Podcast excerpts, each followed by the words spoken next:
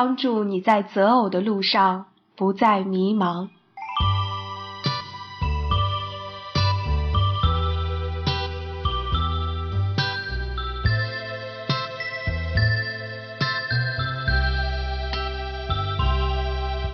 第四，重视体力劳动，加强体育活动。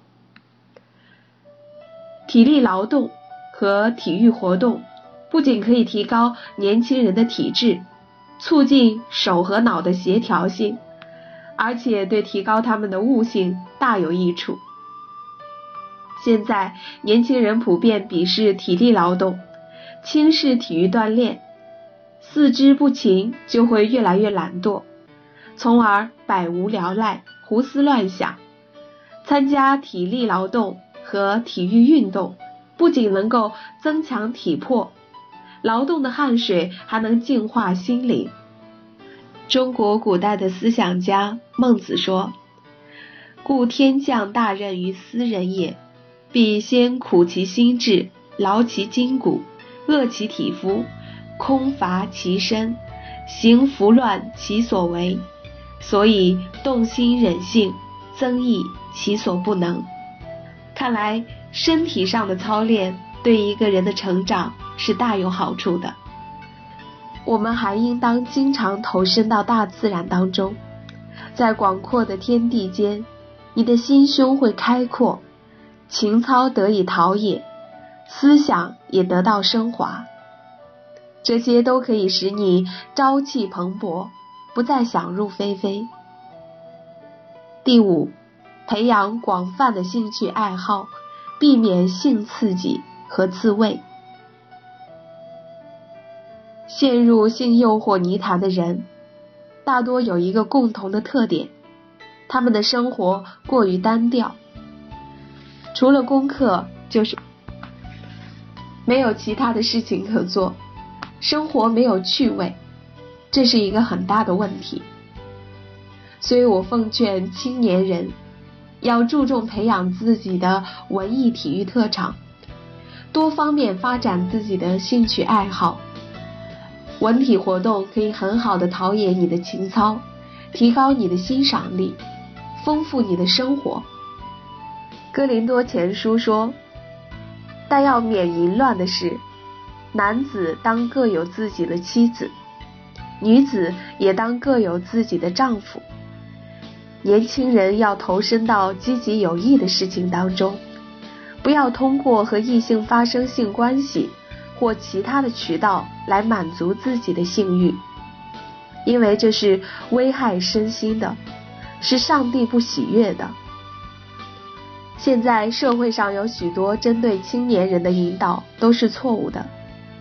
比如鼓励他们用性幻想来缓解性压力，按照圣经的原则，这也是淫乱。也许有人会说，性幻想又没有涉及别人，怎么是淫乱呢？上帝的审判不是按照人做了什么，而是按照心里的思想来衡量的。马太福音记载，耶稣说：“你们听见有话说。”不可奸淫，只是我告诉你们，凡看见妇女就动淫念的，这人心里已经与他犯奸淫了。耶稣在这里告诉我们，当人里面动了淫念的时候，虽然没有实际犯罪，但那只是他不敢做、不能做，或条件不允许他做，而不是他不愿意做。一旦条件允许或时机成熟，他一定会做。此外，以手淫的方式来释放性压力也是不可取的。虽然表面看起来或根据逻辑推理，手淫可以降低性暴力案件，减少婚前怀孕之类的事情发生，而实际上。手淫不仅对年轻人身心健康危害极大，而且会影响他们对性的正确认识，以及未来婚姻中性生活的质量。曾有多个沉溺这种习惯不能自拔的年轻人给我发来了电子邮件，向我呼求救救我。他们都非常痛苦，沉重的负罪感压得他们喘不过气来，严重的影响到了他们的正常生活和学习。不仅如此，由于这种习惯会造成性中区和性器官的兴奋过度，并引起早衰，致使他们的健康状况每况愈下。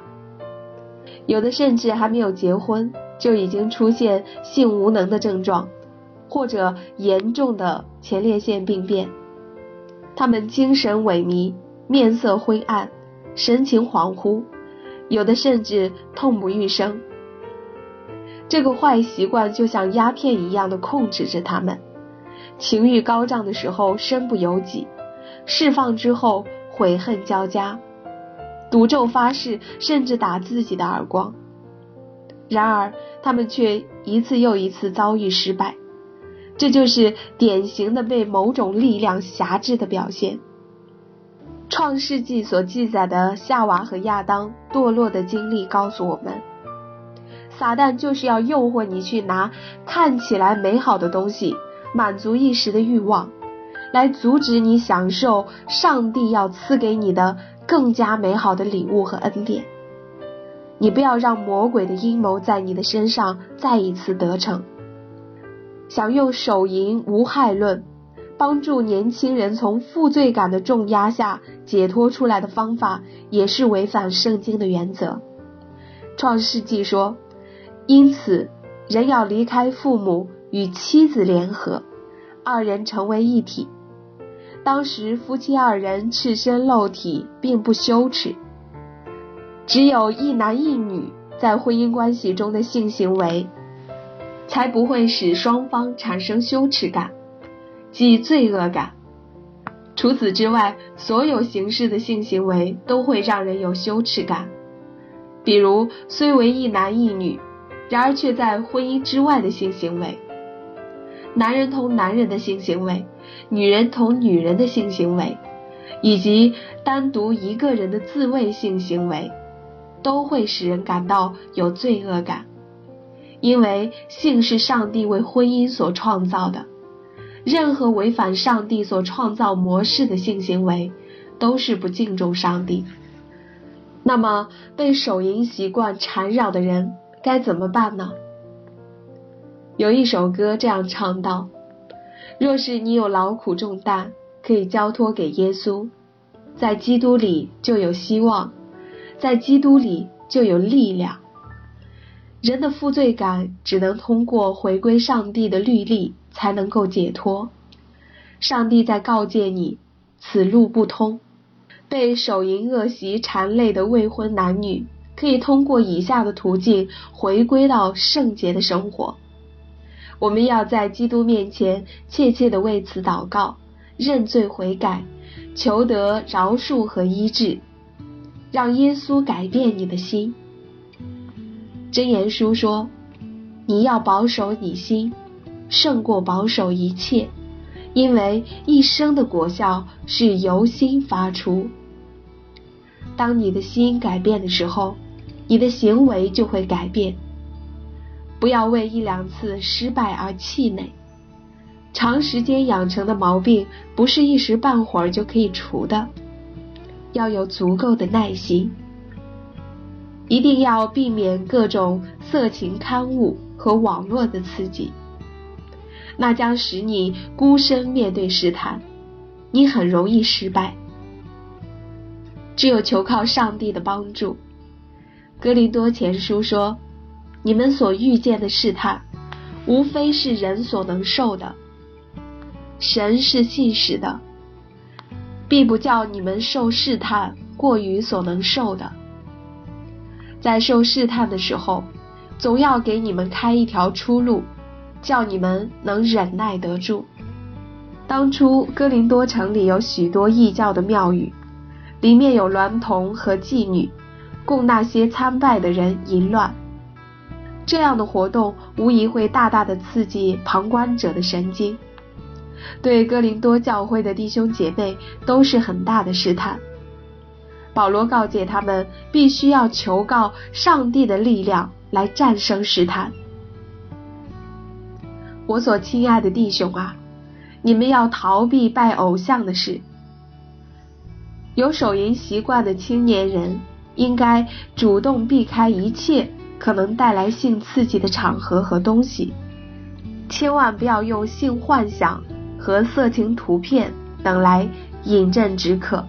那些做法都只能使你越来越沉溺其中。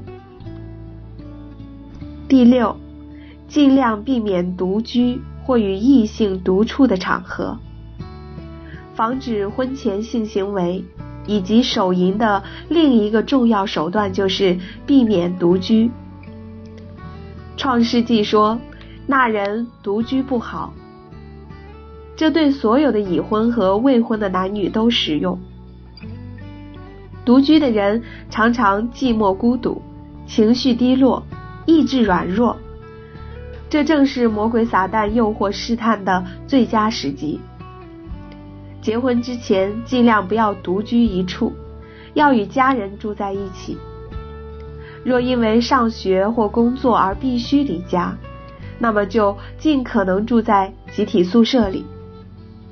集体生活对你来说可能会有许多不便。却大有益处，因为当你与他人共居一处的时候，你就必须时时刻刻提醒自己，这不是你的个人天地，还有其他的人。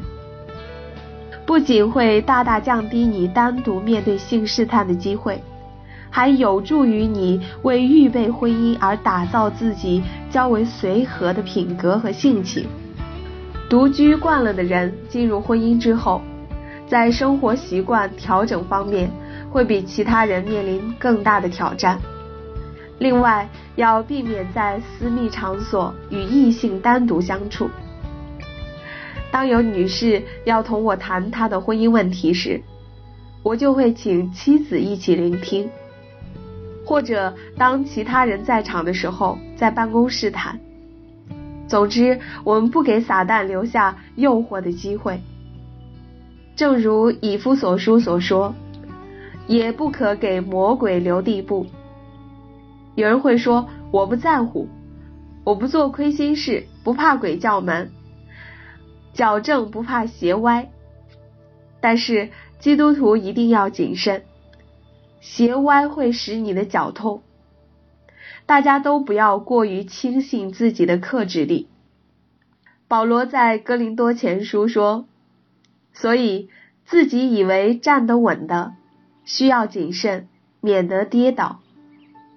当你认为自己很坚强，可以站得稳的时候，那可能恰恰就是你快跌倒的时候。谈恋爱要选择公共场所，男女待在私密场所的时候，撒旦就有了机会。撒旦一旦拨动你的哪根神经？你就有问题了，就开始动邪念了。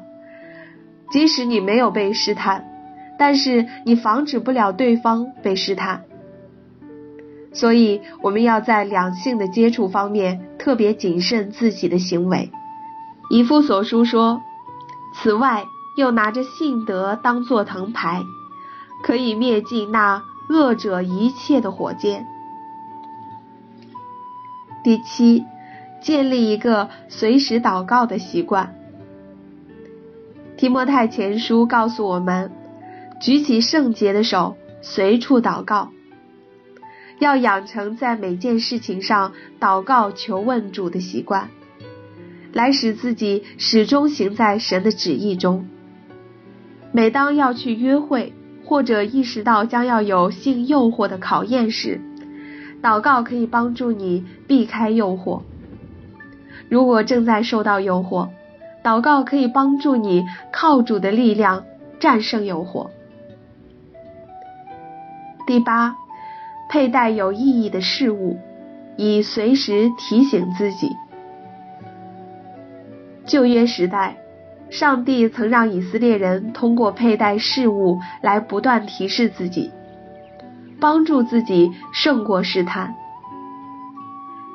你们佩戴这穗子，好叫你们看见就纪念遵行耶华一切的命令，不随从自己的心意，眼目行淫，像你们素常一样，使你们纪念遵行我一切的命令，成为圣洁，归于你们的神。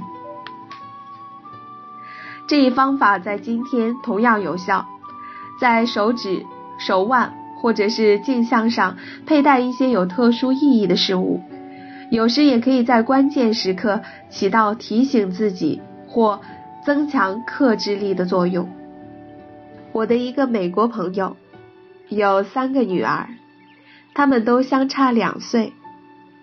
每当一个女儿到了青春期，爸爸妈妈就会在大饭店里订一个包间和一桌晚宴。他们把这个女儿打扮得漂漂亮亮的，开车把孩子们带到饭店，为她举行成年礼。结束前，父母从兜里掏出一个精致的项链，为女儿戴在胸前。项链的坠儿是一把小锁。他们语重心长地对女儿说：“孩子，你现在已经长大了，要做女人了。”但是你也会受到很多诱惑。今天爸爸妈妈把这个锁送给你，然后妈妈拿出钥匙放在女儿的手中，钥匙也交给你。记住圣经里的那句话：“我自己的葡萄园在我面前，你要看守好自己的葡萄园。”在你新婚的晚上，将葡萄园的钥匙交在自己丈夫的手中。爸爸妈妈把手放在女儿身上，为他祷告。他们向女儿表达自己的爱，祈求上帝赐给女儿美好的婚姻，并赐给她力量，能使她抵御败坏的社会风气带来的诱惑。为什么爸爸妈妈要把一个小锁挂在女儿的胸前呢？因为女孩子到了谈恋爱的年纪，约会的时候，男孩子最喜欢逗女孩子的胸部。这时候，女孩子胸前的这个小锁就自然会说话，使孩子回想起父母为他做的祷告，知道要离开诱惑。在婚前性行为非常普遍的美国。这三个女孩子在婚前都没有发生性行为。我提醒做父母和长辈的，在孩子进入青春期的时候，可以为他们举行一个成年礼仪式，在这个仪式上，为他们郑重的佩戴上有意义的事物。男孩子的事物可以戴在手腕上，因为他们的诱惑常从眼睛开始。情绪的失控都常从手上开始，并按手在他们的身上，为他们祷告。我们可以帮助孩子爱惜自己的身体，使他们将来能够拥有一个美满的婚姻。